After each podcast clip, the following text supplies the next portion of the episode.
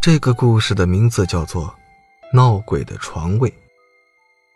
我妈在一家妇幼医院里上班，那家妇幼医院在我们当时还是非常有名的，所以对于医生的审核也是非常的高要求。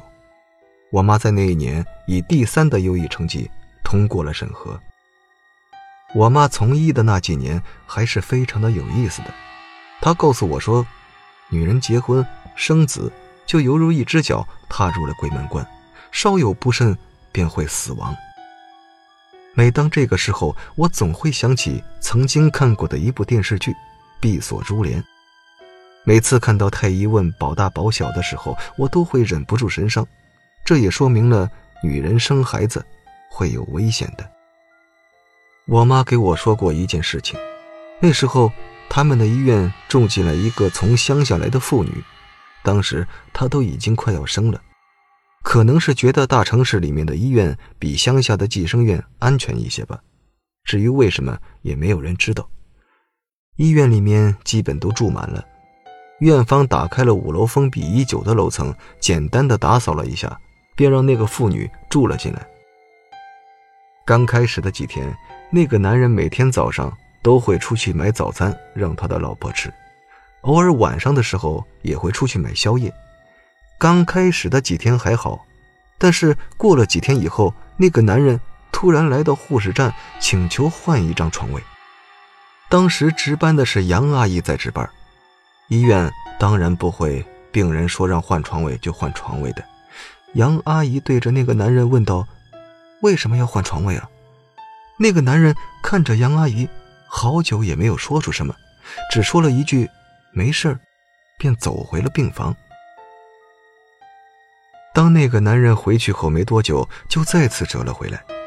那个男人就再次来到了护士站，和之前一样，让杨阿姨给他换一个床位。杨阿姨再次问他为什么，这次这个男人才支支吾吾的说道：“那间房间里有不干净的东西，俺媳妇儿每天都告诉我，说她晚上。”总被鬼压床。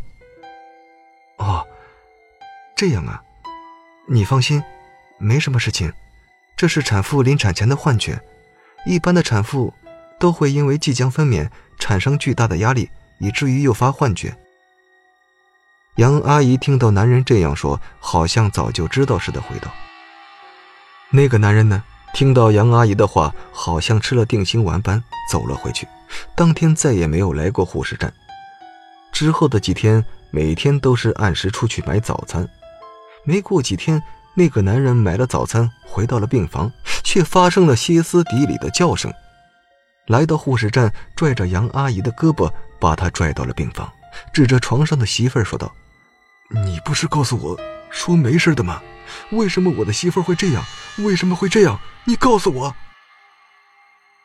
杨阿姨这一刻也呆住了，她看到躺在床上的那个女人。